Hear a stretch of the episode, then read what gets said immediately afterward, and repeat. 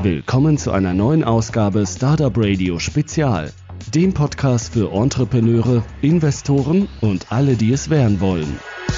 Hallo und herzlich willkommen. Heute haben wir Harald Meurer im Interview. Hallo Harald. Hallo, grüß dich. Ich stelle dich ganz kurz vor. Seit 1998 bist du in der Internetbranche tätig. Du hast schon als Geschäftsführer, Investor und auch als Aufsichtsrat zahlreiche Startups begleitet und 2012 hast du als Pionier der Internetbranche vom Bundespräsidenten Joachim Gauck, wow, das Bundesverdienstkreuz verliehen bekommen. Ausschlaggebend hierfür war vor allem deine Arbeit mit der Helpmundo GmbH und dem Projekt helping.org. Das Projekt wurde mehrfach ausgezeichnet, unter anderem zur sozialen Initiative des Jahres vom Diners Club oder auch mit dem Science Award für Corporate Giving Lösungen. Die Financial Times zählte dich 2012 aufgrund deiner umfassenden Aktivitäten und deines sozialen Engagements zu den 101 führenden Managern der New Economy. Aktuell arbeitest du in drei Unternehmen als Gründer und CEO. Kannst du uns kurz sagen, welche Unternehmen das sind und auch damit wir da so ein gewisses Gefühl für bekommen, wie viele Leute in diesen Unternehmen arbeiten? Ja, gerne. Ähm, also zum einen ist das die Creative Shopping GmbH. Ähm, die haben wir vor drei Jahren gegründet, dreieinhalb Jahre ist jetzt her. Ähm, die Creative Shopping GmbH betreibt mehrere Portaltechnologien, im Augenblick aktuell die Social Selling Community getmore.de. Getmore.de äh, ist eine Kombination aus einem Cashback-Portal in der Kombination mit einem Vertriebs- und Empfehlungssystem. Das heißt, ich kann also hier ähm, Online-Vorteile, also für Online-Shopping-Aktivitäten Vorteile generieren für mich selber. Äh, darüber hinaus äh, haben wir aber auch die Möglichkeit für jeden User, sich faktisch über eine Software-as-a-Service-Lösung seine eigene Shopwelt äh, zu kreieren aus dem Portfolio, was wir anbieten an über 1600 Partnershops, wo fast alles dabei ist, was Rang und Namen hat, wo er in seinem Freundes- und Freundesfreundeskreis Werbung dafür machen kann und kann dann dementsprechend an deren Umsätzen und Aktivitäten wirtschaftlich partizipieren. Die Idee ist dazu entstanden vor einigen Jahren, als ich für die Deutsche Telekom deren heutigen Direktvertriebskanal aufgebaut habe mit inzwischen, glaube ich, über 270.000 privaten Vermittlern. Und die Ursprungskonstellation wollten wir damals schon umsetzen. Es hat aber dann doch nochmal ein paar Jahre gedauert, bis wir es jetzt dementsprechend realisiert haben. Die Helpmundo GmbH hattest du schon angesprochen. Das ist im Grunde genommen eigentlich der kommerzielle Arm meiner ähm, Help-Aktivitäten. Es gibt zum einen den Verein Aktion Help Direkt e.V., der rein gemeinnützig aktiv ist und in dem ich auch rein ehrenamtlich tätig bin. Wiederum die Helpmundo GmbH hat sich darauf spezialisiert, speziell für gemeinnützige Vereine und Organisationen, inzwischen so zwischen 4.500 bis 5.000 ähm, Vereine im deutschsprachigen Raum Online-Technologie zur Verfügung zu stellen, zum Teil kostenlos, zum Teil kostenpflichtig, die dann äh, zum Thema Online-Fundraising genutzt werden können, zur Integration in deren eigenen Webseiten. Und äh, zum Schluss die Agidos GmbH. Ähm, die Agidos GmbH ist eine klassische Digitalagentur, die wir gegründet haben, aufgrund unserer Aktivitäten äh, mit meinem langjährigen äh, Partner, mit dem ich seit 20 Jahren eigentlich schon zusammen bin ähm, dem wir viele Projekte realisiert haben. Und die Agidos hat sich spezialisiert, ähm, nicht auf normale Webseitenbau, sondern äh, speziell auf den Bereich E-Commerce und komplexe Portaltechnologien. Fast alles im Bereich der Software-as-a-Service-Lösungen. Zurzeit bauen wir da zum Beispiel für einen äh, europäisch aktiven großen äh, Pflanzenanbieter, einer der größten drei in, in Europa mit über 7000 Handelspartnern in sechs Ländern, ähm, ein großes äh, E-Commerce-Shopping-Portal mit Untergruppierungen für seine 7000 Handelspartner. Und äh, wie viele Leute arbeiten aktuell so in diesen Unternehmen? Wir haben über alle drei Firmen hinweg 35 Leute, wobei wir einen Teil davon, also unserer Zentrale in Köln sitzen haben. Wir haben aber auch dezentrale äh, Mitarbeiter und Kollegen und vor allen Dingen auch ein Team, ein Programmiererteam in der Ukraine mit denen ich schon sehr viele Jahre arbeite und äh, wo eine sehr enge Zusammenarbeit entstanden ist und äh, arbeiten von daher sehr international. Also wir haben, glaube ich, jetzt acht oder neun verschiedene Nationen bei uns im Team. Ja, und wir haben das ja vorhin schon angesprochen. Du hast das Bundesverdienstkreuz verliehen bekommen. Du bist auch der erste Mensch, den ich treffe, mit dem ich mich unterhalte, der das Bundesverdienstkreuz erhalten hat. Wie kam es denn eigentlich dazu? War das geplant oder kam das eher überraschend für dich? Und wie erhält man denn so das Bundesverdienstkreuz? Also es kam total überraschend, planen kann man sowas überhaupt nicht. Ich hätte auch nie daran gedacht, dass ich das jemals kriege. Es war tatsächlich so, eines Tages gab es den berühmten Anruf vom Bundespräsidialamt, wo man mich darüber informierte, dass man mir diese Auszeichnung zukommen lassen will und ob ich sie überhaupt annehmen will. Und ähm, ich habe dann später angefangen, mich darüber mal zu informieren, wie sowas passiert. Interessiert einen ja dann auch. Es ist wohl in der Tat so gewesen, dass das über ein Jahr lang der Recherche bedarf. Das heißt, in den Bundesländern muss jemand einen anderen zum Bundesverdienstkreuz vorschlagen. Ich weiß bis heute nicht, wer es bei mir gewesen ist. Das geht dann an die Landesregierung. Die Landesregierung hat dafür, also jede Landesregierung hat eine eigene Abteilung zu diesem Thema. Dann wird recherchiert. Ist diese Person überhaupt dafür ähm, mehr oder weniger, ähm, macht das Sinn, passt das in die Strategie, die dort umgesetzt werden soll? Ist das, was diese Person erreicht hat oder bewirkt hat, wirklich auch würdig für diese Auszeichnung? Dann gibt es eine, äh, entweder eine Ablehnung oder eine Empfehlung. In dem Falle, wo es eine Empfehlung gibt, geht diese dann äh, nach Berlin ans Bundespräsidialamt. Wiederum die recherchieren tatsächlich nochmal. Wie gesagt, der gesamte Prozess geht wohl über ein Jahr. Und äh, zum Schluss, ähm, wenn dann äh, eine finale Entscheidung getroffen wurde, wird das dem Bundespräsidenten vorgelegt, der tatsächlich dann auch äh, wirklich in Person selber entscheidet. Ähm, und da habe ich gehört, gäbe es sowohl eine Quote so um die 50-50, ähm, wer von denen, die dann empfohlen wurden, tatsächlich auch das Bundesverdienstkreuz bekommt und wer nicht. So funktioniert das wohl. Und ausschlaggebend dafür war ja auch dein soziales Engagement, richtig? Ich denke, es war ein Mix aus mehreren Faktoren. In der Laudatio von Bundespräsident Gauck äh, wurde auch ganz konkret gesagt, als Pionier der Internetbranche, ich war ja schon doch sehr, sehr früh dabei und auch in den Anfangsphasen ähm, Themen realisiert und Projekte realisiert, die, die dann später ganze Trends auch ent äh, sich entwickelt haben oder zu Trends entwickelt haben. Ähm, aber sicherlich war mein Sozialengagement im, im, Internet sehr stark ausschlaggebend, aber wohl nicht einzig und allein äh, maßgeblich dafür, dass ich diese Auszeichnung bekommen habe. Das Projekt Help Mundo hast du ja vorhin schon angesprochen mit seinen Leistungen, die im Online-Fundraising Unternehmen unterstützen. Kannst du das nochmal ganz kurz weiter ausführen, was die Help Mundo genau bietet?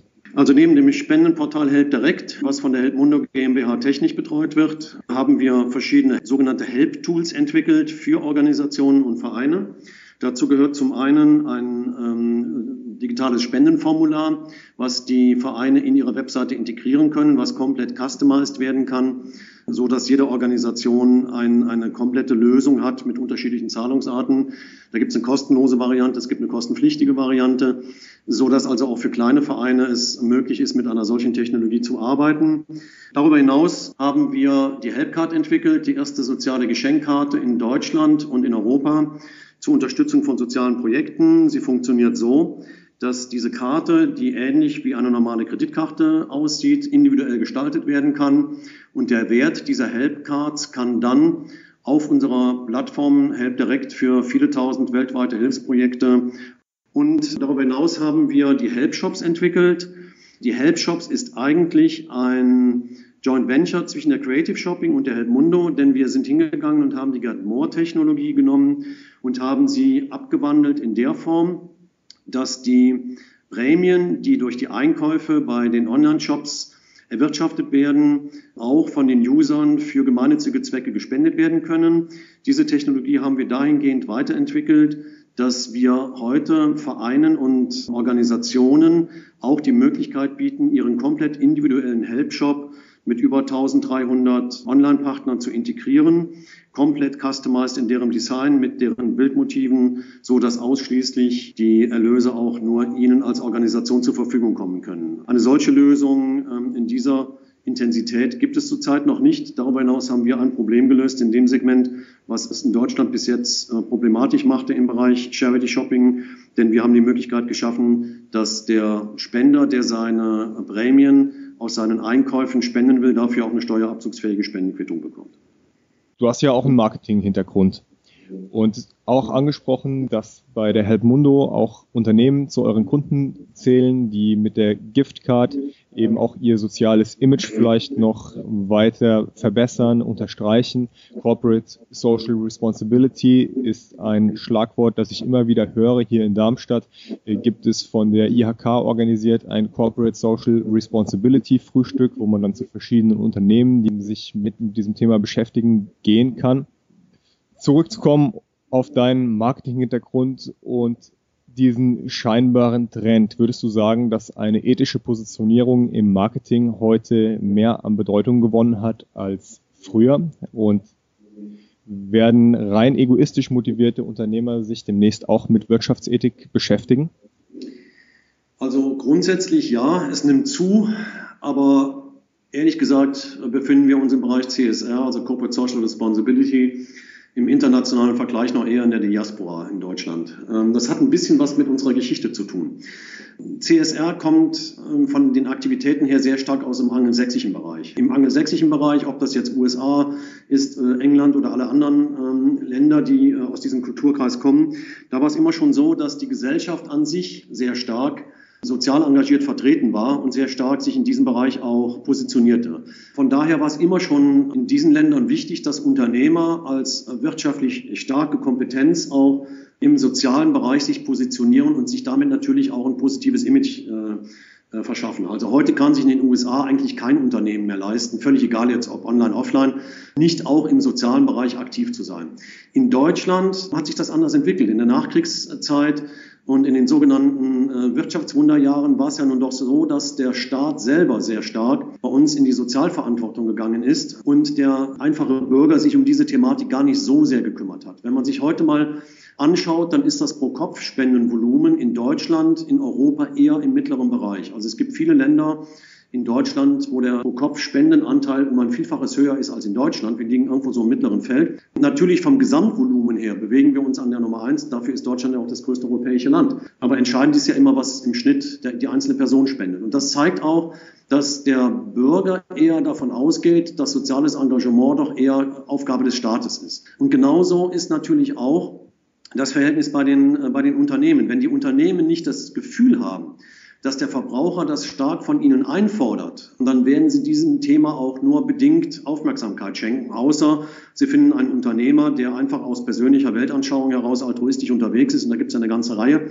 gute Beispiele, die sich dann, äh, weil sie es einfach gut finden und richtig finden, sich sozial engagieren. Aber ähm, ich muss gestehen, ich finde es überhaupt nicht verwerflich, wenn ein Unternehmer heute sagt, so, ich möchte gern soziales Engagement betreiben, äh, aber ich möchte, dass mein Unternehmen daraus einen monetären Vorteil hat, dass sie halt eine bessere Marktposition bekommt, dass die User uns toller finden ähm, oder die Kunden uns toller finden. Das finde ich völlig legitim und überhaupt nicht verwerflich. Ich habe immer schon bei meinen Vorträgen im Bereich CSR und ich bin als Referent ja auch viel unterwegs, ist immer so der erste Satz, mit dem ich die Unternehmer immer schocke, dass ich immer sage, ein Invest in soziales Engagement in den CSR ohne einen Return on Social Invest ist rausgeschmissenes Geld. Dann schauen die einen mit großen Augen an, weil die natürlich von jemandem wie mir eine solche Aussage gar nicht hören wollen oder denken, dass ich sowas nie sagen würde. Aber im Grunde genommen ist es so, weil ein Unternehmer und vor allen Dingen ein Unternehmen hat in erster Linie natürlich die Verantwortung für sich selbst, für seine Mitarbeiter und erst in zweiter äh, Instanz dann dementsprechend für die Gesellschaft. Und, und das hat sich bei mir auch nicht verändert. Ich glaube aber nichtsdestotrotz, dass man das eine, nämlich das unternehmerische Wirken mit dem sozialen Wirken wunderbar miteinander verbinden kann und dass es überhaupt nicht verwerflich ist, dann auch zu sagen, wenn ich dann sozial engagiert bin, dann soll es mir zumindest auch in meinem unternehmerischen Wirken einen Vorteil bringen, in welcher Form auch immer. Ob das jetzt von Markenbekanntheit, Marktbekanntheit oder auch tatsächlich bis hin zu monetärer äh, wirtschaftlichen Nutzen einen Erfolg verschafft, äh, why not? Ich finde es völlig legitim. Also kann ein sozial agierender Unternehmer durchaus auch Millionär oder Multimillionär werden. Absolut. Zum Beispiel Michael Otto, der ähm, aus der Otto-Dynastie, ich glaube jetzt noch Aufsichtsratschef ist, ähm, Vorstand glaube ich ist er nicht mehr. Ich habe ihn vor ein paar Jahren mal kennengelernt. Ein sehr beeindruckender Mann, altruistisch sehr unterwegs, ist Milliardär. Und, mit, und Otto ist ein hoch erfolgreiches wirtschaftliches Unternehmen, Unternehmensgruppe inzwischen. Nicht nur in der Old Economy, inzwischen ja auch sehr stark in der New Economy. Und warum soll ein Mensch wie Michael Otto nicht sozial engagiert sein? Er ist international engagiert und ein absoluter Mäzen in diesem Bereich. Also es gibt viele Beispiele in, in Deutschland von Menschen, die aus, aus diesem wirtschaftlichen Umfeld kommen und die wirklich etwas sozial sehr viel bewegen. Also ich kenne eine ganze Reihe im Laufe der Jahre, die ich in dem Bereich kennenlernen durfte. Wie engagiert sich Michael Otto sozial? Der hat internationale Projekte, die er unterstützt. Ich habe jetzt keine genauen Details. Ich habe ihn immer wieder getroffen auf äh, Konferenzen, auf Veranstaltungen, wo er zum Teil auch seine Aktivitäten vorstellt. Er tut das äh, hanseatisch, äh, so wie ich das wahrnehme, hanseatisch, sehr im bescheidenen Bereich. Soweit ich das verstanden habe, ist das auch mit Otto nicht wirklich verflochten. Er macht das sehr stark aus seinem persönlichen privaten Vermögen. Da kommt, glaube ich, so eher die hanseatische Aktivität durch, wenn Sie im Gegensatz zum Beispiel das Engagement einer Regine Sixt sehen, Gattin von, von Erich Sixt, dem Gründer, dem Gründer von der, von der Sixt AG die das sehr stark zuerst im privaten Bereich getätigt hat. Ähm, dabei habe ich sie auch einige Jahre äh, beraten, die inzwischen, ähm, äh, wo das soziale Engagement ihrer, ihrer Kinderstiftung sehr stark halt auch mit der, mit der Firma Sixt verbunden ist, wo, was ich ihr damals sehr geraten habe und was heute der CSR-Kanal der Sixt AG darstellt. Also von daher kann man das eine, wenn man das aus, aus Überzeugung, aus privater Überzeugung heraus tut, durchaus auch mit dem unternehmerischen Wirken in Einklang bringen. Wenn wir jetzt mal ganz offen und ehrlich über dieses angesprochene Thema sprechen. Wer wird denn hinterher finanziell erfolgreicher sein? Der Unternehmer, der einfach skrupellos jede Moral und Ethik ausschaltet oder der Unternehmer, der eben auch berücksichtigt, wie kann er einen Mehrwert für alle leisten und sich an gewisse persönliche Prinzipien hält?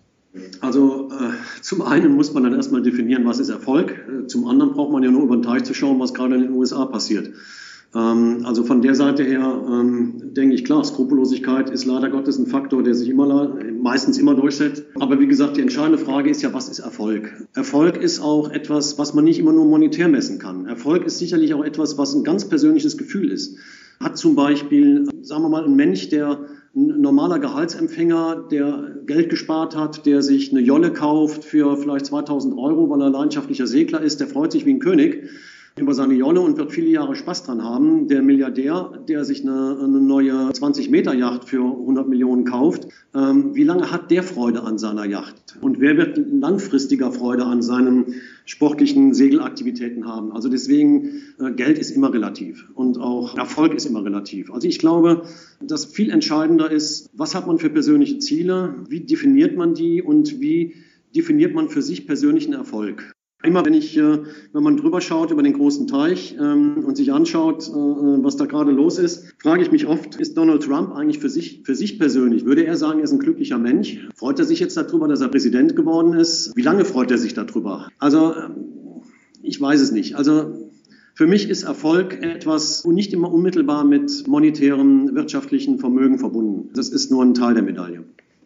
wenn ich mit Kunden Geschäfte mache, dann ist mir sehr wichtig, dass eine Win-Win-Situation entsteht. Ich könnte natürlich jetzt auch Tricks anwenden und versuchen für mich persönlich den größten Vorteil aus dem Geschäft zu ziehen und den Gewinn des Kunden völlig ausblenden und äh, auch hinnehmen, dass der Kunde einen großen Verlust erleidet. Beispielsweise könnte ich ein Angebot sehr günstig stellen, dann auf Stundenbasis abrechnen, mir irgendwelche Hintertüren offen halten und hinterher dann, nachdem ich den Zuschlag bekommen habe und ein Konkurrent von mir nicht, viel teurer abrechnen, so dass der Kunde dann unter dem Strich viel mehr bezahlt, als er bei dem Mitbewerber bezahlt hätte und ein schlechtes Geschäft macht. Ist das dann für mich, wenn ich nach finanziellen Maßstäben urteile und vergleichbares Verhalten, finanziell gut oder könnte es auch sein, dass mein Ruf einfach darunter so sehr leiden würde, dass ich mit einer gewissen Einstellung, die Win-Win orientiert ist, sogar auch finanziell besser fahre? Ähm, die Taktik ist im Agenturgeschäft gang und gäbe also auch im Online-Agenturgeschäft. Man erlebt häufig, dass wenn wir in einem Pitch sind mit der Agidos, dass dann Zahlen auf den Tisch kommen von äh, Mitbewerbern, wo wir nicht wissen, wer es ist. Beim Pitch erfährt man das ja nicht immer. Wo ich nur denke, mein Gott, wie schaffen die das? Das ist völlig unrealistisch. Wo man davon ausgeht, dass die Agenturen extrem spitz kalkulieren, vielleicht, äh, vielleicht sogar unter Selbstkostenpreis kalkulieren, weil sie davon ausgehen, dass wenn sie die Technologie einmal realisiert haben, dass der Kunde dann auch dementsprechend bei ihnen bleibt und dementsprechend weitere Leistungen einkauft und dann werden die Tickets halt größer und natürlich dann halt auch mit Gewinn positioniert und über eine Mischkalkulation habe ich vielleicht dann zum Schluss an dem Kunden Geld verdient. Das ist in der Tat eine gängige Praxis im Agenturbereich. Wir machen das nicht, weil, weil wir das kategorisch ablehnen. Bei Agedos geben wir immer Festpreise an. Das birgt das Risiko dass man auch schon mal Projekte realisiert, wo man nichts verdient, vielleicht sogar mal draufzahlt. Das ist uns auch schon passiert. Am Ende des Tages sind wir aber mit der Strategie besser gefahren, weil ich das den Kunden dann auch offen sage. Die kriegen, die verstehen das auch. Die sagen, ja, stimmt, kann ich nachvollziehen, hast du recht, Pech gehabt. Aber im Grunde genommen ist diese Ehrlichkeit und diese Offenheit dem Kunden gegenüber bis jetzt für uns immer ein Plus gewesen, weil der Kunde sagt, okay, habe ich verstanden, hab da halt, haben wir halt besser gepokert als ihr, aber wir brauchen euch ja auch für Weiterentwicklungen und jetzt ist ja dann legitim, wenn ihr dann halt in den Nachfolgeaufträgen auch ein bisschen was verdient. Andererseits haben wir auch schon Situationen gehabt, da haben wir Angebote abgegeben, da haben wir uns verkalkuliert und haben tatsächlich mehr Aufwand vermutet, als äh, dann am Ende des Tages notwendig war. Dann haben wir dann halt eine, eine bessere Marge gehabt und am Ende des Tages äh, aus dem Gesamtmix heraus entsteht dann unternehmerische Profitabilität und die sollte möglichst am Ende des Tages dann immer schwarz bleiben. Aber das ist die gängige Praxis im Agenturgeschäft. Also von daher, da gibt es leider sehr viele Husaren, die in dem Markt unterwegs sind, die weit unter Preis sich verkaufen, als es eigentlich äh, äh betriebswirtschaftlich sinnvoll wäre. Gerade Freelancer übrigens. Du bist ja jetzt Geschäftsführer und Gründer von drei Firmen. Wie schaffst du es denn, da deine Zeit einzuteilen und wie bringst du dich in den einzelnen Firmen fokussiert ein? Das ist doch ganz einfach. Der Tag hat 24 Stunden, acht Stunden in der einen, acht Stunden in der anderen und acht Stunden in der dritten Firma. So funktioniert das. Dann äh, fünf Tage lang oder sechs, sieben? Sie, sieben Tage natürlich. Nein, also im Grunde genommen ist es so, ähm, wir sitzen ja mit allen, mit allen Units an einem Standort und im, tatsächlich ist es so, dass ähm, wir Mitarbeiter haben, die an den unterschiedlichen Units angestellt sind, aber durchaus auch projektübergreifend äh, zusammenkommen. Wir nennen das Buddy Leasing. Äh, das heißt, die Firmen untereinander vermieten auch ihre Ressourcen untereinander. Das ist dann am Monatsende immer sehr lustig, wenn es dann äh, die Stundenzettel gibt, die dann hin und her geschoben werden und die unterschiedlichen Berechnungen dann stattfinden. Und das hat aber einen immensen Vorteil, weil wir natürlich unterschiedliches Know-how haben in den unterschiedlichen Units, was wir projektübergreifend einsetzen können. Wir haben zum Beispiel bei der Creative einen exzellenten SEO-SEA-Spezialisten, der natürlich genauso gut auch für Kunden der Agidos tätig ist, genauso gut aber auch für, äh, für Help Direct tätig ist, die ein sehr großes Budget im, bei Google haben und dann dementsprechend projektübergreifend tätig ist, aber der sein Gehalt halt von der Creative äh, bekommt und am Monatsende dann seine Leistungen auf die jeweiligen Projekte verteilt. Ähm, das ist ein großer Luxus. Das hat natürlich auch den Vorteil, dass Ressourcen, die wir in der, zum Beispiel in der Agentur haben, die gerade nicht aktiv eingesetzt werden beim Kunden, wiederum in den anderen eigenen Units einsetzen können. Genauso gut aber auch, wenn wir bei der Agidos Engpässe haben und stärkere äh, Frequenz haben, nicht unbedingt auf Freelancer zugreifen müssen, sondern wiederum in den anderen operativen Einheiten dann Ressourcen abrufen können, die in die Agidos mit eingeführt werden. Und das ist eigentlich auch der Erfolg der drei Companies, die ähm, nebeneinander arbeiten. Die Kollegen hier im Hause, klar hat jeder einen anderen Arbeitsgeber, aber im Großen und Ganzen, dadurch, dass sich alles auf mich fixiert, ist, verstehen die sich als Kollegen und nicht als der da von der anderen Firma. Wir sitzen alle zusammen, wir haben drei Stockwerke hier in unserem Gebäude in Köln-Marienburg und agieren auch dementsprechend zusammen. Also bist du doch keine Arbeitsmaschine, die dreimal acht Stunden am Tag, also dann 24 in der Summe, arbeitet und nie schläft. Ja, ich sag mal so, wenn, äh, wenn du meine Frau fragst, wird die dir was anderes sagen. Aber es ist schon so, dass ich schon sicherlich ein ziemlicher Workaholic bin. Ich arbeite so in der Regel 12 bis 14 Stunden am Tag, ähm, mindestens sechs Tage die Woche, oft auch noch den siebten, je nachdem, wie es sich ergibt. Manchmal dann vielleicht nicht komplett durchgehend am Wochenende, aber so drei, vier Stunden, äh, mal hier, mal da. Das ist schon relativ normal.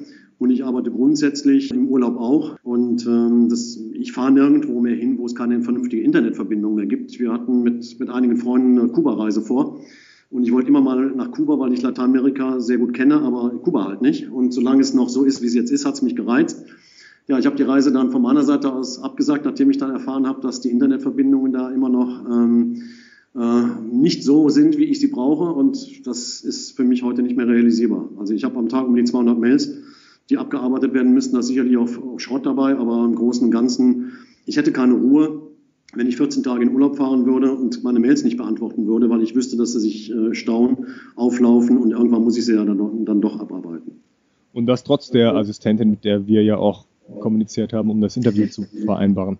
Ja, man kann nicht alles wegdelegieren. Ich bin schon, glaube ich, ganz gut im Delegieren, ähm, aber nur ähm, im Großen und Ganzen, das, was in meinen Mail-Account reinkommt, das muss ich auch selber mir anschauen. Und manchmal sind es ja auch nur einfache Themen, wo ich mir was anschauen muss, muss kurzes Feedback geben, ja oder nein, aber man muss es dann ja dementsprechend trotzdem tun. Und, ähm, und äh, von daher, zum Beispiel, wenn ich Skifahren gehe, dann gut, auf der Piste kann ich nichts machen, aber morgens früh oder abends äh, mindestens zwei Stunden am Tag bin ich dann schon dabei, meine, meine Mails und meine Kommunikation abzuarbeiten. Was sind dann im Wesentlichen deine Aufgaben, wenn du die E-Mails beantwortet hast? Wie bringst du dich in diese Unternehmen ein? Ja, es ist unterschiedlich, muss ich sagen. Also es gibt in, in den unterschiedlichen Unternehmen, in den unterschiedlichen Projekten sehr unterschiedlich operative Notwendigkeiten. Ein Projekt wie zum Beispiel Get More, was schon sehr weit fortgeschritten ist, da habe ich dann schon zum Beispiel einen Mitarbeiter, der im Affiliation-Bereich sehr gut ist, den ich sehr gut eingearbeitet habe, ähm, wo die Vertrauensbasis so groß ist, dass ich ihn heute stärker individuell agieren lassen kann, ohne mir das täglich anschauen zu müssen. Und dann gibt es dann andere Projekte, wie jetzt gerade die Helpshops, die wir neu realisiert haben. Die sind jetzt gerade acht Wochen aktiv. Da bin ich operativ noch sehr stark eingebunden. Aber im Großen und Ganzen neben meinen Aufgaben als, als Unternehmer und faktisch als Geschäftsführer, die natürlich sehr stark auch mit kaufmännischen Dingen zu tun haben, bin ich vor allen Dingen sehr, sehr aktiv und da sicherlich auch der führende Kopf in den, in den einzelnen Units, wenn es um das Thema Business Development geht. Das heißt, die Projekte sind schon zum großen Teil eigentlich so auf, auf meinen Aktivitäten aufbauend äh, fokussiert und ich bin sicherlich dahingehend mit meinen Arbeiten circa sechs Monate vor den operativen Arbeiten äh, dran. Also ich arbeite heute zum Beispiel für Projekte und für, für Konzepte, die im Mitte nächsten Jahres erst in der Umsetzung sein werden und äh, bereite die dementsprechend vor. Schaue mir aber halt immer natürlich auch an, wie die, wie die laufenden Projekte, die laufenden Themen, in welchem Stadium die sich befinden und bin da sicherlich auch auf Ballhöhe, aber ich bin nicht mehr in jeden einzelnen operativen Schritt eingebunden. Und wie machst du das dann, diese Projekte vorzubereiten? Naja, das ist völlig unterschiedlich. Das, das kommt ein bisschen drauf an, sind es Kundenprojekte, sind es eigene Projekte, ähm, ist die Überlegung da, eine neue Firma draus zu bauen oder ist es ein Thema, was wir neu positionieren? Es entstehen manchmal ganz verrückte Konstellationen. Ich habe bei der Helmundo äh, diesen Sommer eine Idee, die ich schon seit vielen Jahren vor mir herschiebe, weil ich wusste, dass da Bedarf ist. Äh, ganz verrückt ist ein, ein Softwareunternehmen aus diesem speziellen Markt, will jetzt im Augenblick nicht genau sagen, was es ist, weil es tatsächlich das mal wieder einer der Dinge ist, die tatsächlich bis heute noch nicht in, im Internet so realisiert wurden. Es gibt immer wieder mal solche Fälle. Und ähm, ich habe das auch gesehen, dieses Softwareunternehmen hat das auch gesehen ähm, und ähm, ist auf uns zugekommen und äh, uns gefragt, ob wir das nicht zusammen machen. Wir haben einen Vertrag geschlossen, ähm, John Venture gegründet, der unter der Helpmundo dieses Projekt betreiben wird. Das wird ab Anfang nächsten Jahres in die Umsetzung gehen und ich denke so im ersten, im zweiten Quartal dann operativ auch in Erscheinung treten.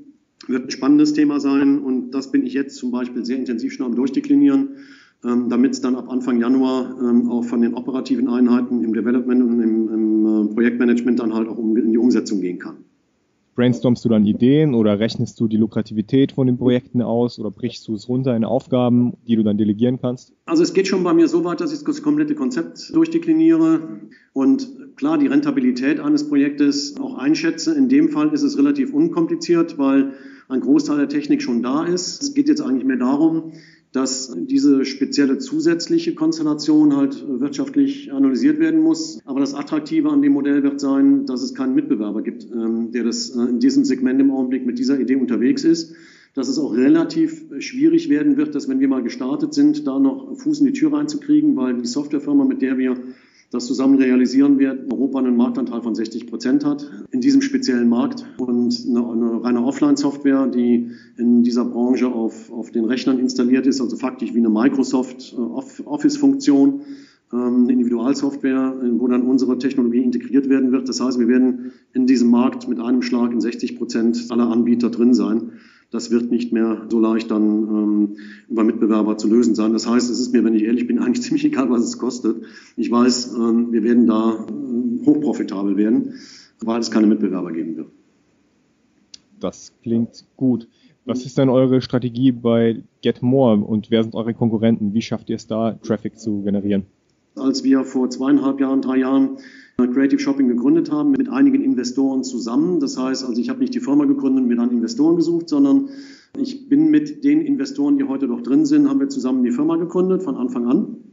Also verstehen uns auch als, als äh, gleichwertige Partner in dem Segment. Und die äh, Investoren, die drin sind, sind heute äh, bekannte Investoren aus der Szene und Family Offices, äh, die dort ihr Geld investieren.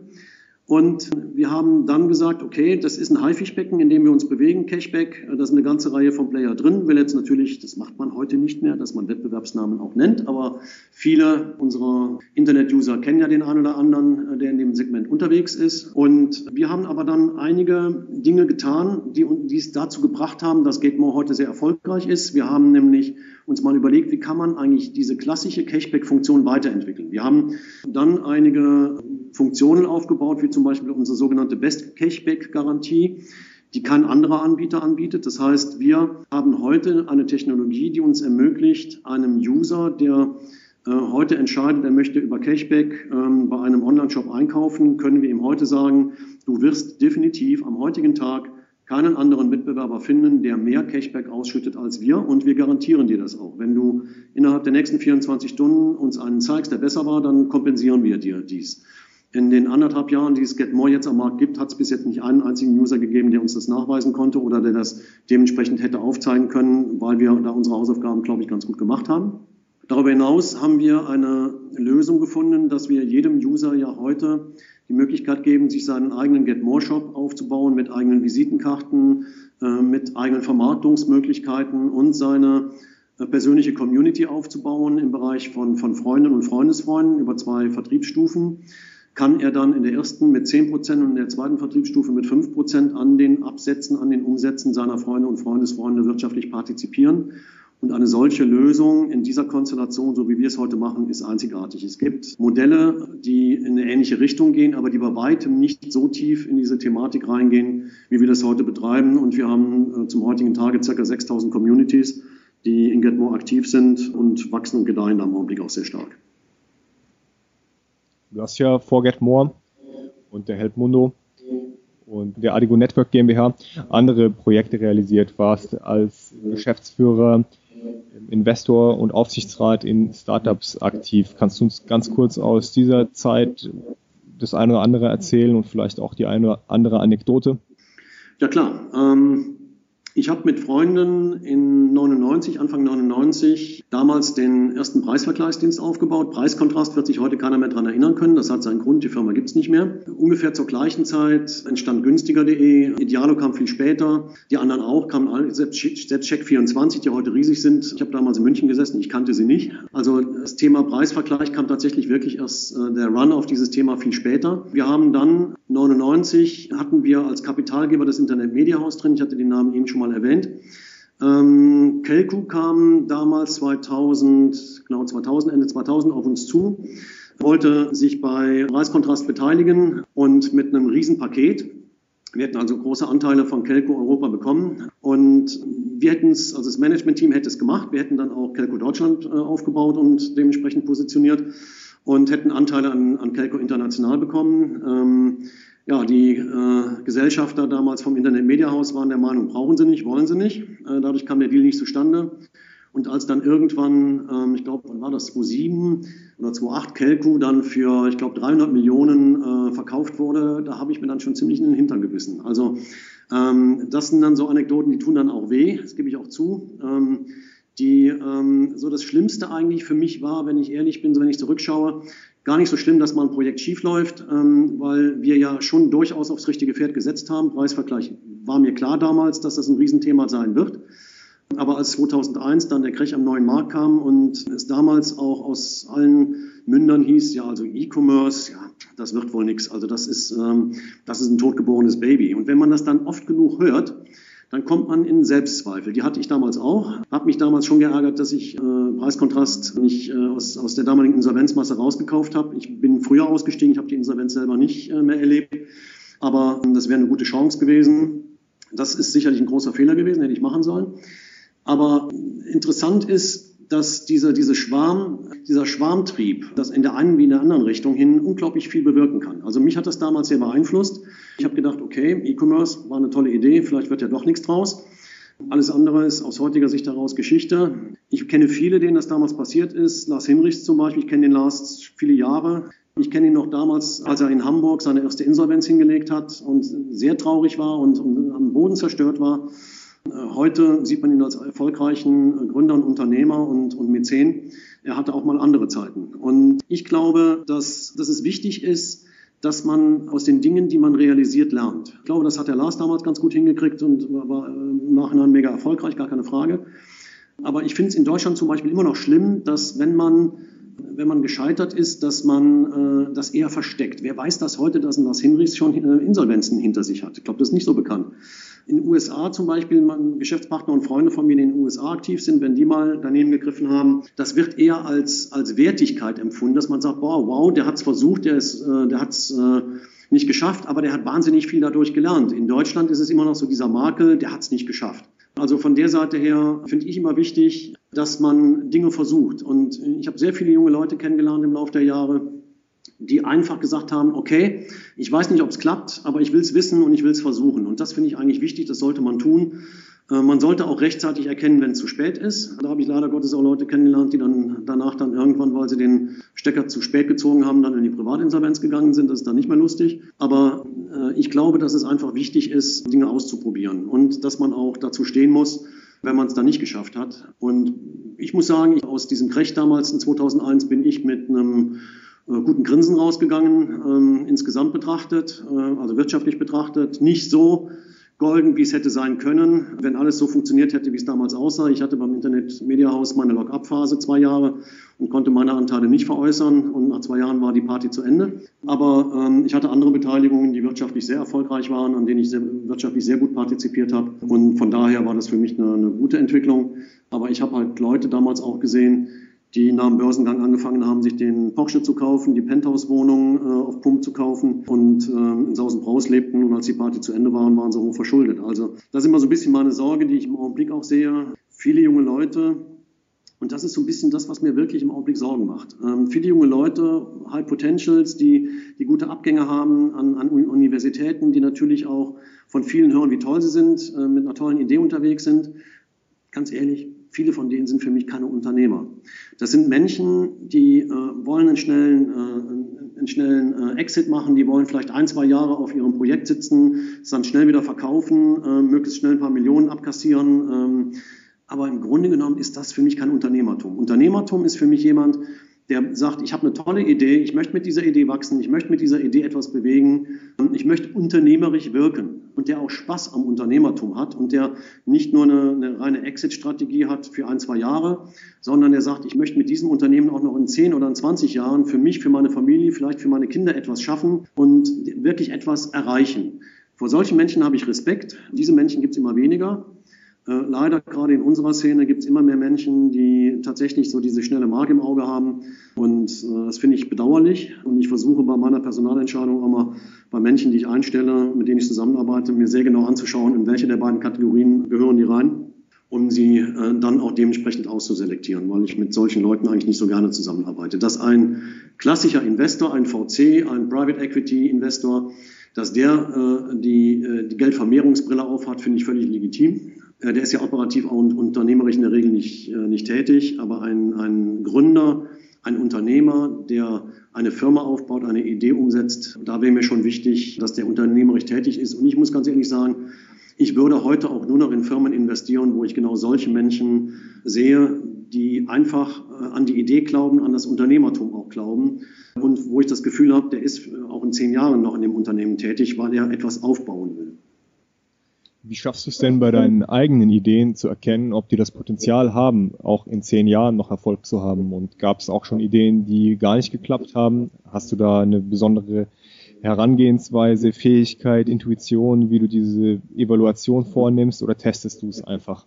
Absolut. Ich habe viele Ideen nie verwirklicht oder weil ich halt einfach die zeitliche Kapazität nicht hatte. Ich kann mich erinnern, als wir damals den Preisvergleich aufgebaut haben, hatte ich, war ein sehr enger Freund von mir, damals noch über die Süddeutsche Zeitung, seine Partnerin kennengelernt hatte. Und damals war das noch so ein bisschen verrufen, also Partnervermittlungsagenturen oder über die Zeitung, äh, Suche Frau fürs Leben und solche Sachen. Also es war in der Vergangenheit schon eher ein verruchtes Thema.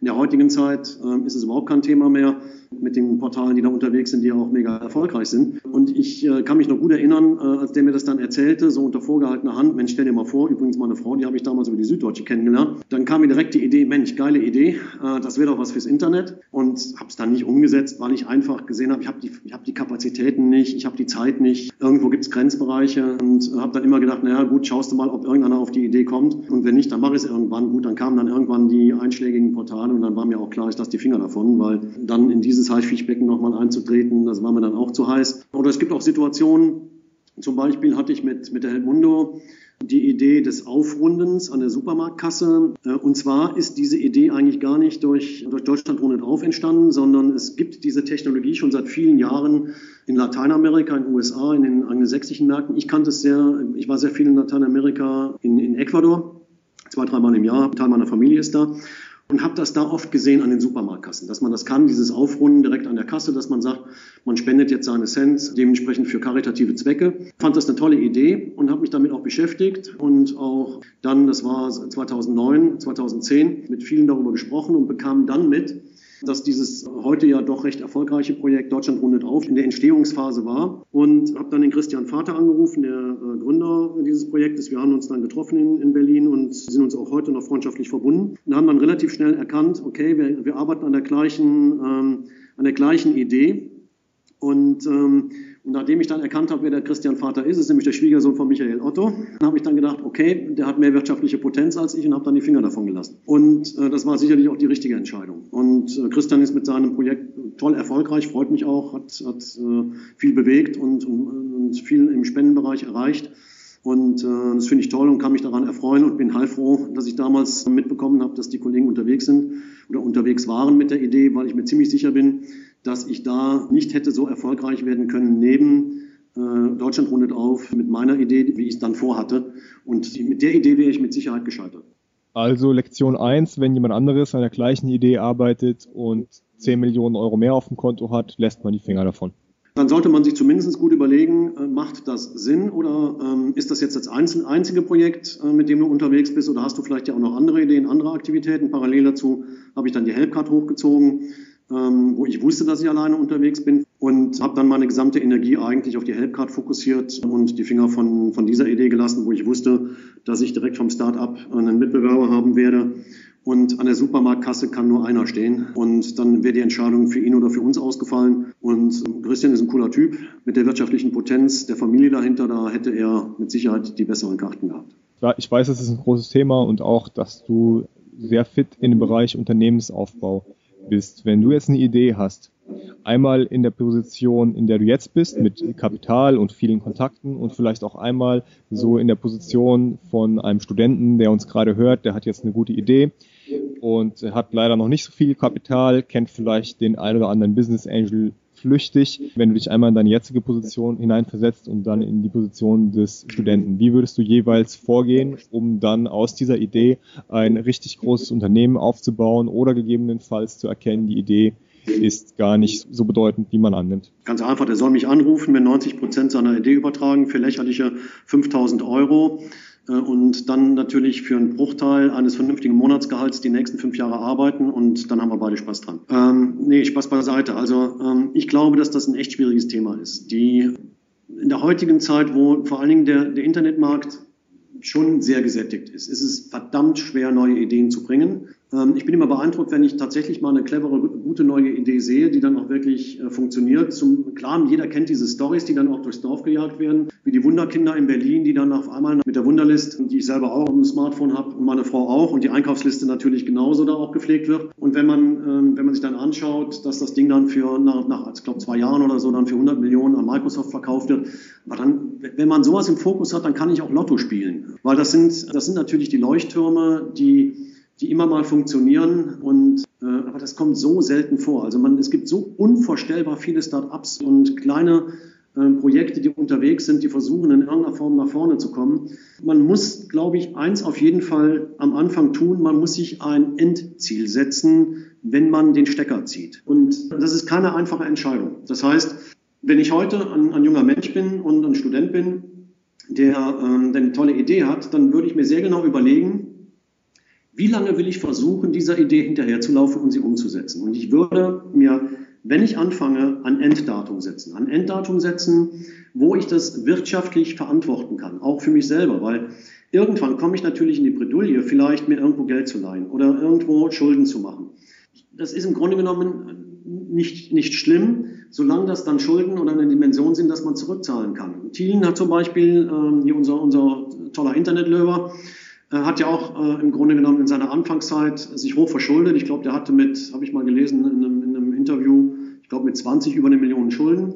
Aus heutiger Sicht heraus äh, ist es natürlich Peanuts für ihn, aber stell dir mal vor, der hätte, das Thema wäre anders ausgegangen. Stell dir mal vor, der hätte diese Millionen an Schulden gehabt, hätte im Grunde genommen es nicht geschafft, mit anderen Modellen nach vorne zu kommen und hätte dann und das war persönliche Schulden, also nicht keine GmbH-Schulden, sondern wirklich persönlich haftende Schulden, der wäre seines Lebens nicht mehr froh geworden. Der wäre in eine persönliche, in eine Privatinsolvenz gegangen. Und ich habe gelesen, das fand ich ganz beeindruckend, dass der auch von den Abzahlungen, er könnte das ja heute locker aus der Portokasse abzahlen, was er da noch zu zahlen hat, aber dass er das nicht getan hat, und sondern es immer noch monatlich tut, damit er jeden Monat daran erinnert wird, wenn dann ein kleinerer, kleiner Betrag dann in die Tilgung geht, was er damals erlebt hat. Ähm, das fand ich sehr beeindruckend. Und ähm, ich glaube, dass die, ähm, dass die sich heute die heute starten, ein, ein Endziel setzen sollen. Ein Ziel, wo sie sagen, okay, nach sechs Monaten, nach einem Jahr, was auch immer, je nachdem, welche wirtschaftlichen Möglichkeiten sie haben, wenn ich dann zu diesem Zeitpunkt mich reflektiere und das mir gesetzte Ziel nicht erreicht habe, dann auch den Mut zu haben, zu sagen, okay, jetzt ziehe ich den Stecker. Denn ähm, man muss sich darüber im Klaren sein, der Wettbewerb da draußen ist im Augenblick knallhart. Ich sehe, ich habe jeden Tag hier Leute sitzen, junge Menschen sitzen, die sich bei uns bewerben, mit Bachelorabschlüssen, mit Masterabschlüssen, mit äh, Auslandserfahrung, vier, fünfsprachig zum Teil, mit exzellenten Noten. Da wird mir Angst und Bange, wenn ich mal an, an meine eigenen Schulnoten denke. Aber in meiner Generation war es noch einfach, auch, ich habe zum Beispiel nicht studiert und auch ohne Studium seinen Weg zu gehen. Das wäre ja heute gar nicht mehr denkbar. So, und der Wettbewerb da draußen ist schon knallhart. Und wenn ich vielleicht ein Jahr lang rumexperimentiere um zu schauen, dass ich was auf die Beine stelle und es nicht schaffe und mich dann bewerbe, äh, um dann zu versuchen, halt irgendwo in einer Anstellung einen vernünftigen Job zu kriegen. Das kriegt man, aber es ist schon schwieriger, weil wenn ich einen jungen Menschen vor mir sitzen habe und ich rede mit dem und sage dem, naja, okay, hm, schau mir deine Vita an, hast ein Jahr, hast von einem Jahr ein Start-up äh, gegründet, hat nicht funktioniert, dann muss ich mich ja fragen, als zukünftiger Arbeitgeber einem zukünftigen Angestellten gegenüber sitzend, will der überhaupt Angestellter sein? Der wollte doch Unternehmer sein. Hat der vielleicht nach sechs Monaten die Nase voll und hat schon wieder die nächste Idee in der Schublade liegen, wo er dann dementsprechend still und heimlich im Hintergrund sich was aufbaut und äh, guckt, dass er jetzt den nächsten Start-up gründet, weil er unbedingt eigentlich Unternehmer sein will und unbedingt seinen Start-up haben will. Also das wird einem ein Arbeitgeber nicht offen und ehrlich zugeben, aber das ist genau das, was einem im Kopf herumspukt, wenn man solche Leute vor sich sitzen hat. Dass ich mich frage, okay, kann ich den überhaupt langfristig halten? Und wenn ich weiß oder wenn ich das Gefühl habe, ich kann den langfristig gar nicht halten, ist dann das Invest, was ich in ihn tätige. Und wenn ich heute jemanden einstelle, sind die ersten sechs Monate erstmal sehr stark auch mit Einarbeitungszeit verbunden. Das heißt also mit einem Invest. Kann ich den überhaupt über vielleicht zwei, drei, vier Jahre halten in einer meiner Firmen? Oder muss ich damit rechnen, dass der morgen, wenn er die nächste tolle Idee hat, schon wieder weg ist, weil er dann sagt, so, aber jetzt, jetzt habe ich die Millionenidee und die setze ich jetzt um. Das habe ich, man jetzt, ich bin 17 Jahre in der Internetbranche, das habe ich oft erlebt. Also junge Leute, die genau in diesem ständigen Spannungsumfeld sind, ähm, eigentlich Unternehmer sein zu wollen und äh, im Grunde genommen dann zwischendurch halt mal versuchen, als Arbeitnehmer sich Geld zu verdienen, aber im Grunde genommen langfristig für das Unternehmen keinen echten Mehrwert darstellen. Das, dessen muss man sich immer bewusst sein, wenn ich diesen Selbstständigkeitsweg gehe. Viel spannender, wenn ich ehrlich bin, finde ich eigentlich, wenn jemand nicht von der Universität weg direkt anfängt, Startups zu gründen. Natürlich gibt es die Summer-Brüder, die, die das äh, so als, als, als Leuchtturmbeispiele toll geschafft haben. Und ich gebe ehrlich zu, als die damals, es war ja in der Zeit, in der ich auch aktiv war, ich habe sie persönlich nie kennengelernt, aber als die nach 100 Tagen dann äh, Alando an, an eBay verkauft haben, ich glaube damals für 10 Millionen, wenn ich mich recht entsinne, ja gut, da hat man gesagt, naja, das war der Glücks, Glücksritter. Ne? Und ähm, ähm, aber ehrlich gesagt, die kamen ja dann direkt mit der nächsten Story und die haben sie auch gut hingekriegt. Also heute habe ich natürlich großen Respekt vor den äh, Kollegen, aber damals habe ich schon gedacht, naja, das sind Hans Dampf in allen Gassen, ähm, das kann jeder. Aber das ist natürlich albern. Aus heutiger Sicht daraus weiß man auch, die haben schon ihr Handwerkszeug gut verstanden. Aber das ist wirklich die Ausnahme. Und das heißt, ich würde einem jungen Menschen, der heute sein Studium abgeschlossen hat, eher die Empfehlung geben, geh mal Minimum zwei Jahre in ein Unternehmen, vielleicht in ein Start-up vielleicht ein, ein mittelständisches Unternehmen, muss nicht ein Konzern sein. Konzern lernt man am Anfang auch nicht so viel von unternehmerischem Wirken. Da bin ich ja nun doch ein kleines Zahnrad in irgendeiner Abteilung, kriege vielleicht links und rechts ein bisschen was mit, aber ich kriege nicht unternehmerisches Wirken mit. Viel spannender ist dann vielleicht mal in ein Start-up reinzugehen, mal zwei Jahre lang, Minimum, wirklich Minimum zwei Jahre da zu bleiben, zu schauen, dass ich wirklich versuche, über alle Abteilungen bis hin zum Geschäftsführer denen auf die Finger zu schauen, zu gucken, was die machen, wie agieren die, und gerade bei Startups äh, und bei, bei Firmen, die in, in, einer gewissen erfolgreichen Position schon sind, es müssen jetzt keine Überflieger sein und es muss jetzt nicht Salando sein. Salando ist kein Startup mehr. sondern vielleicht Firmen mit 10, 20, 30, 50, 100 Mitarbeitern, wo ich noch relativ viel mitkriege vom unternehmerischen Wirken. Und nach zwei Jahren habe ich wirklich was gelernt. Weil das, was ich, muss ich ehrlicherweise sagen, ich habe viel mit jungen Leuten ja zu tun, was da von der Uni kommt, das ist massiv unwissend. Ich habe äh, Praktikanten, die dann anfangen, bei Facebook-Posts ähm, zum Beispiel im, im Social-Media-Bereich auf einmal irgendwelche Bilder zu nehmen und die auf, auf äh, unsere Facebook-Seite zu stellen, weil ich denen dann versuche klarzumachen, sorry Leute, es gibt Bildrechte. Wisst ihr überhaupt, was das ist? Dann gucken die einen mit großen Augen an. Dann frage ich mich natürlich, mein Gott, was haben die gelernt? Und das sind dann Leute, die kommen aus, ähm, aus dem Online-Marketing-Studienbereich, wo ich sage, naja, aber spätestens da hätte ich das doch lernen müssen. Also wir haben heute die Problematik, dass die Universitäten meiner Meinung nach sehr viel Theorie, aber sehr wenig Praxiswissen vermitteln. Und wenn dann die jungen Leute anfangen, eine eigene Firma aufzubauen, eigentlich das Know-how dazu überhaupt nicht haben. Und ich glaube, dass es viel, viel besser wäre, die würden zwei Jahre lang mal ähm, tatsächlich in Unternehmen reingehen, schauen, äh, was kann ich da lernen, was kriege ich da dementsprechend an, an Know-how vielleicht noch aus der Praxis mit, um dann zu sagen, okay, äh, und jetzt fange ich an und baue mein eigenes Unternehmen auf. Du hast gerade eben einige Tipps gegeben, was man nach dem Studium machen kann, wie man gut seinen Weg gehen kann. Was hat denn dich persönlich in deinem Leben geprägt und beeinflusst, dass du jetzt heute der bist, der du bist?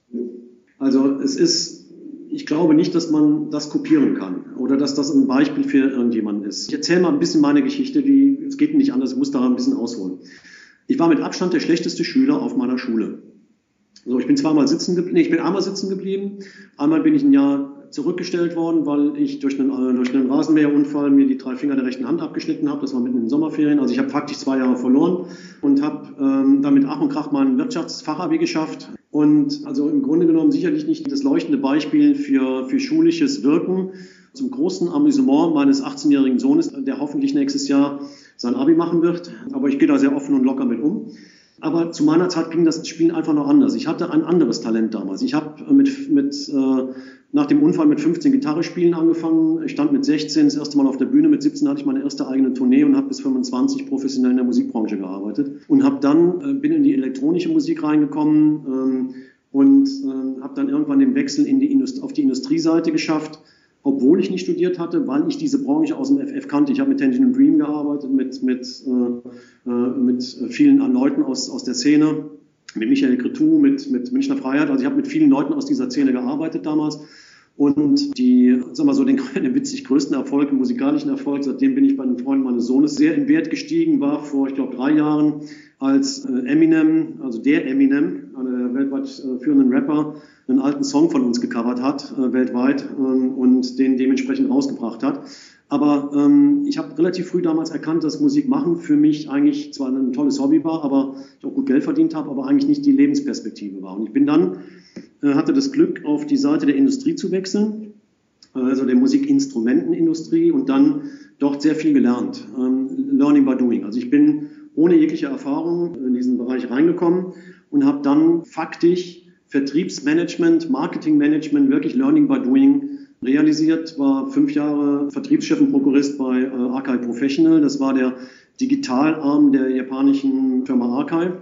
Und habe danach, dann war ich äh, weltweit für Jusen Kettner aktiv. Das ist ein deutsches Unternehmen im Großbeschallungs- und äh, Instrumentenbeschallungsbereich. Und danach habe ich die Firma Sony äh, dann über einen Headhunter angesprochen zum Aufbau des Vertriebskanals in den neuen Bundesländern, damals nach der Maueröffnung. Das heißt, im Grunde genommen habe ich eigentlich einen Weg beschritten, das war gar, keine, gar kein Wunsch in dem Sinne, sondern es hat sich einfach Step für Step entwickelt.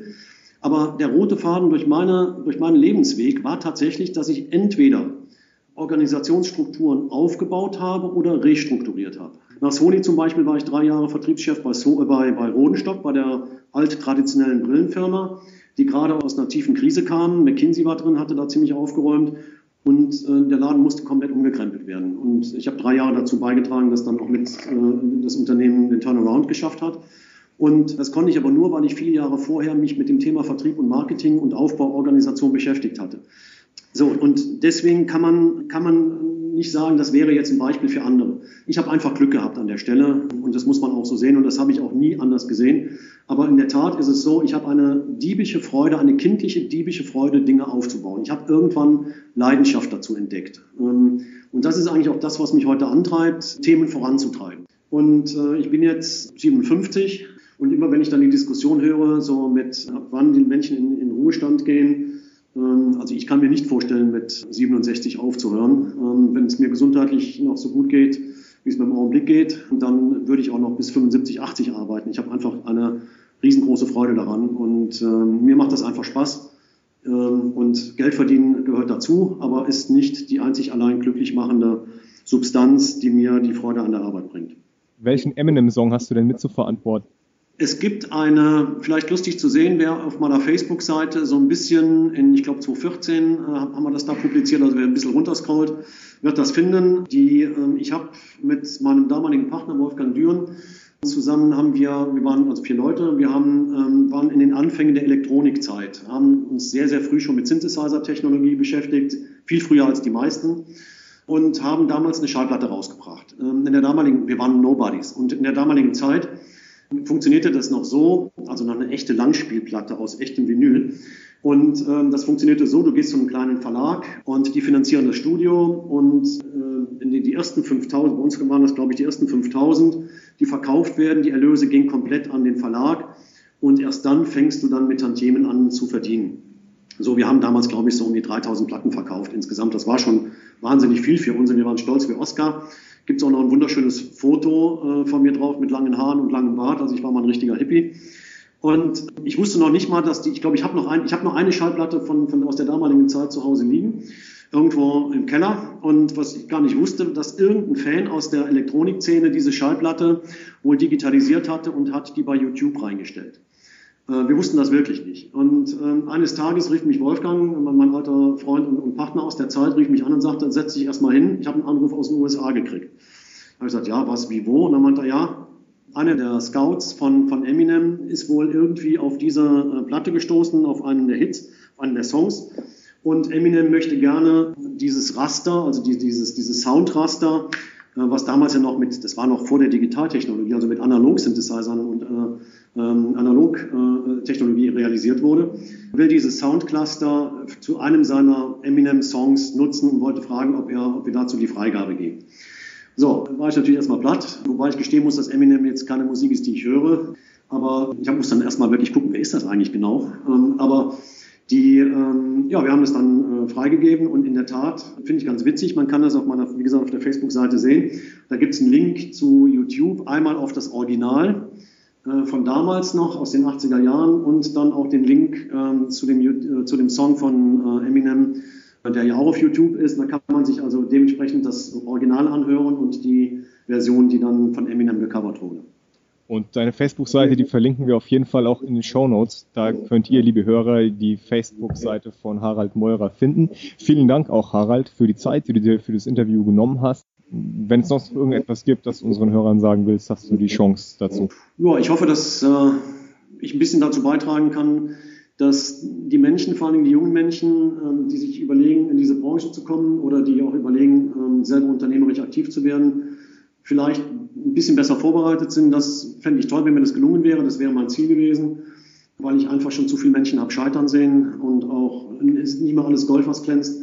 Und natürlich kennt jeder die Leuchttürme, die irgendwo in der Branche umherirren, aber ich kenne leider Gottes auch sehr viele von denen, die gescheitert sind und die dann später sich schwer tun, nochmal wieder den Fuß auf die Erde zu kriegen und ihren beruflichen Werdegang auf, äh, auf die vernünftige Bahn zu bringen. Und ich habe mir eigentlich vorgenommen, äh, schon seit Jahren, eigentlich, wenn ich junge Menschen sehe, bei denen ich das Gefühl habe, dass das notwendig ist, das auch mal zu erwähnen, dann tue ich das, auch in Bewerbungsgesprächen. Aber ähm, wenn mir das gelungen sein sollte, dann würde mich das freuen. Das war eine Folge Startupradio.de. Weitere Gespräche mit Gründern, Investoren und Organisatoren von Startup-Events findet ihr auf www.startupradio.de.